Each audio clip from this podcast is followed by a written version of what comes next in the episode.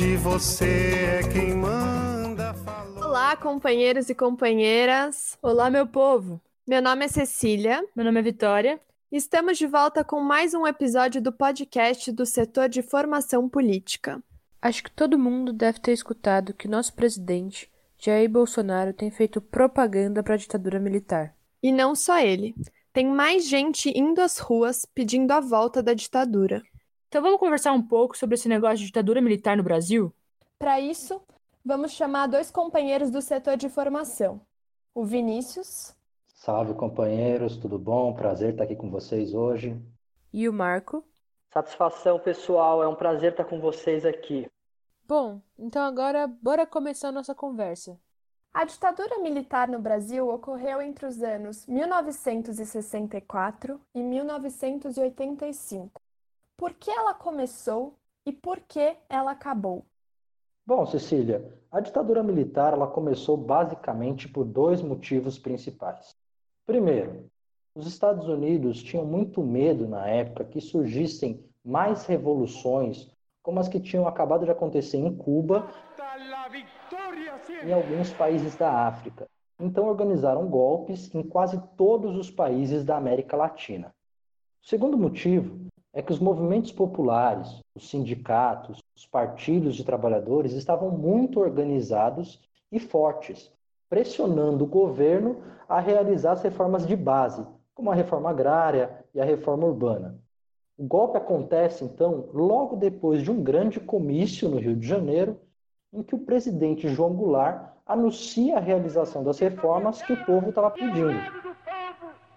Os Estados Unidos e a elite brasileira, que tanto falam aí da boca para fora em democracia, por meio das reformas que iriam diminuir os seus privilégios, ajudaram a colocar os militares no poder. E eu diria que também acabou por uma combinação de dois fatores. O primeiro deles é que os militares quebraram o Brasil. E quem é mais velho lembra da hiperinflação e da chamada década perdida.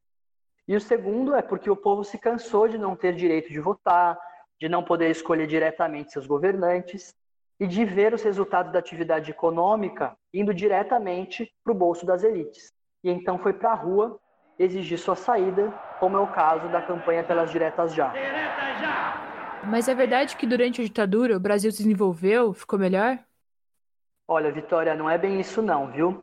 Houve sim um período de crescimento econômico entre 1968 e 1973. Mas esse crescimento não significou melhores condições de vida para o povo, além de deixar a chamada herança maldita da ditadura para a economia. Em primeiro lugar, para que esse crescimento acontecesse, o Brasil contraiu uma enorme dívida, favoreceu a entrada de capital internacional e beneficiou muito as empresas, Bolsa Empresário, empobrecendo ainda mais os pobres. Ao deixarem o governo em 1984, a dívida pública representava metade do PIB. Para que vocês tenham uma ideia, ficou quase quatro vezes maior do que na época em que eles tomaram o governo em 1964. É, e além disso que o Marco acabou de falar, esse período foi marcado por um segundo fator, a desvalorização salarial.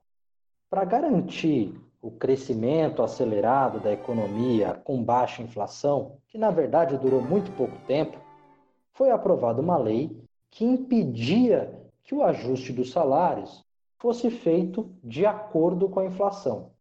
Isto é, os preços subiam a cada ano, mas o salário do trabalhador, salário mínimo, ficava congelado. Esse congelamento dos salários, que é o famoso arroxo salarial, ele foi imposto e só pôde ser colocado em prática porque os militares limitavam o direito de greve e perseguiam os trabalhadores que protestavam contra essa política. Ué, mas as pessoas não ganhavam bem na ditadura? Muito pelo contrário. Desde o início da ditadura militar, o salário mínimo real, o poder de compra de verdade do trabalhador, só caiu. Entre 1964 e 1967, o salário mínimo perdeu um terço. Para dar um exemplo para vocês, quem ganhava mil passou a ganhar 650. Em 1984, depois de 20 anos de ditadura, o salário mínimo corrigido pela inflação comprava só metade do que um salário mínimo comprava em 1964. Ou seja, onde comiam dois, passa a comer só um. Ah, isso tudo que o Marco está colocando, a dívida, a inflação, congelamento e desvalorização salarial, ela beneficiou muito as elites que apoiaram o golpe lá em 64. Foi um período em que o abismo salarial entre ricos e pobres cresceu drasticamente. Um Robin Hood ao contrário. Ou seja, os militares deixaram o país ainda mais desigual, fizeram os ricos ficarem mais ricos e os pobres ainda mais pobres. E quem quisesse protestar recebia a repressão dos militares. É, mas pelo menos não tinha essa corrupção. Essa roubalheira, né?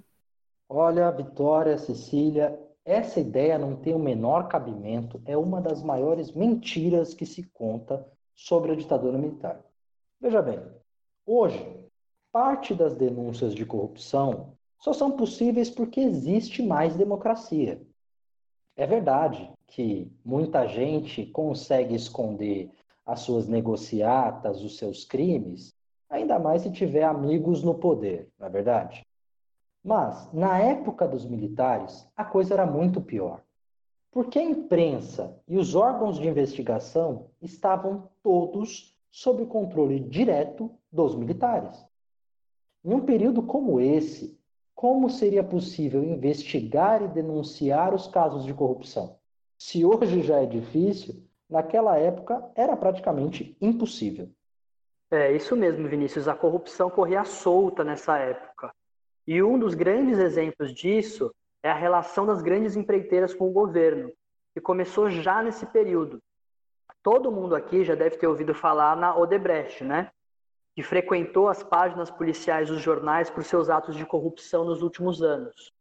Mas o que pouca gente sabe é que a Odebrecht era uma empresa regional na década de 60, que atuava só na Bahia. E foi no governo do Costa e Silva que ela começou a ganhar contratos com o governo para construir obras no país todo, como o Aeroporto do Galeão, o edifício sede da Petrobras e a usina de Angra 1.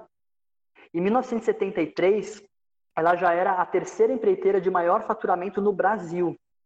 Já a OAS e a Camargo Correia, empresas que também apareceram muito no noticiário por casos de corrupção, eram muito pequenas antes da ditadura e também fizeram seus impérios através de contratos com o governo, e nunca foram investigadas naquela época.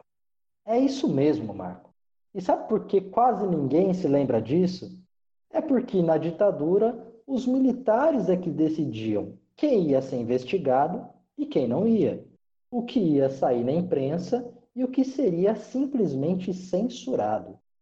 Era comum que notícias que desagradassem os militares fossem tiradas de circulação e substituídas de última hora, até mesmo por receitas de bolo. E é por conta disso. Três ovos inteiros, manteiga, três colheres de sopa bem cheia. Em relação às políticas de moradia, tinha alguma coisa? E como era? Bom, Cecília, até tinha. O governo militar criou o BNH, e muitos de vocês já devem ter ouvido falar, com a ideia de financiar a casa para o povo. Mas o que aconteceu na prática foi que só a classe média conseguia empréstimo. Isso era assim porque o objetivo real do programa era enriquecer ainda mais as empreiteiras amigas deles. Aí é corrupção na certa, né? Como no caso, por exemplo, do superfaturamento de obras do BNH envolvendo o Delfim Neto, que na época era ministro do Planejamento do presidente Figueiredo.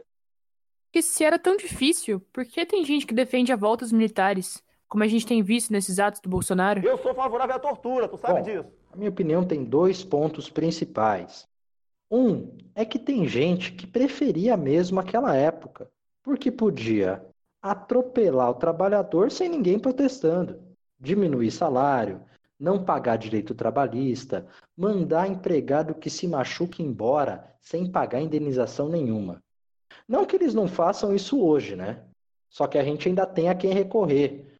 Naquela época, se você fosse procurar os seus direitos, por exemplo, ainda era chamada de terrorista e subversivo. O segundo motivo é que tem muita gente que simplesmente não conhece essa história, essa conversa que a gente está tendo aqui agora, e acredita em um passado que na verdade nunca existiu. Não sabem, por exemplo, que a ditadura foi muito boa sim, mas para os amigos dos generais, que enriqueceram com a corrupção, e para quem já era muito rico. Por outro lado, ela perseguiu, torturou e matou muita gente que discordava da ditadura militar e buscava os seus direitos.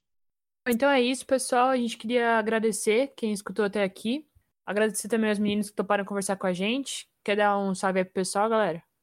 A gente, muito obrigado pela essa oportunidade de falar com o povo, esclarecer algumas questões sobre a ditadura militar. Então só tenho a agradecer. Tamo junto. Pessoal, valeu. Foi ótimo ter esse papo com vocês sobre a ditadura, sobre esse período que a gente tem que sempre debater para nunca ser esquecido, para nunca voltar a acontecer. E a gente se fala e conversa em outra oportunidade. Obrigada, gente. E antes da gente encerrar, eu queria lembrar todos vocês da enquete que a gente está fazendo para a gente finalmente decidir o nome desse podcast. Por enquanto, a gente está chamando de podcast do setor de formação mas a gente vai decidir agora o nome definitivo. Na enquete, tem duas opções: tem o Pode Ocupar e o OcupaCast. Então não esqueçam de votar. E para quem tiver interesse em se aprofundar um pouco, a gente vai fazer algumas recomendações primeiro de filmes, que são O que é isso, companheiro? Zuzu Angel, Em busca de Yara, Batismo de Sangue e Hércules 56. A gente também tem uma recomendação de um livro que chama Brasil Nunca Mais. Se você gostou, não esquece de mandar uma mensagem pra gente do setor de formação. A gente quer ouvir as críticas, a gente quer ouvir o que vocês gostaram. E também comenta lá no nosso site. E se você gostou, não esquece também de compartilhar. É isso, pessoal. Valeu! Somos todos iguais braços dados ou não, nas escolas, nas ruas, campos, construções, caminhando e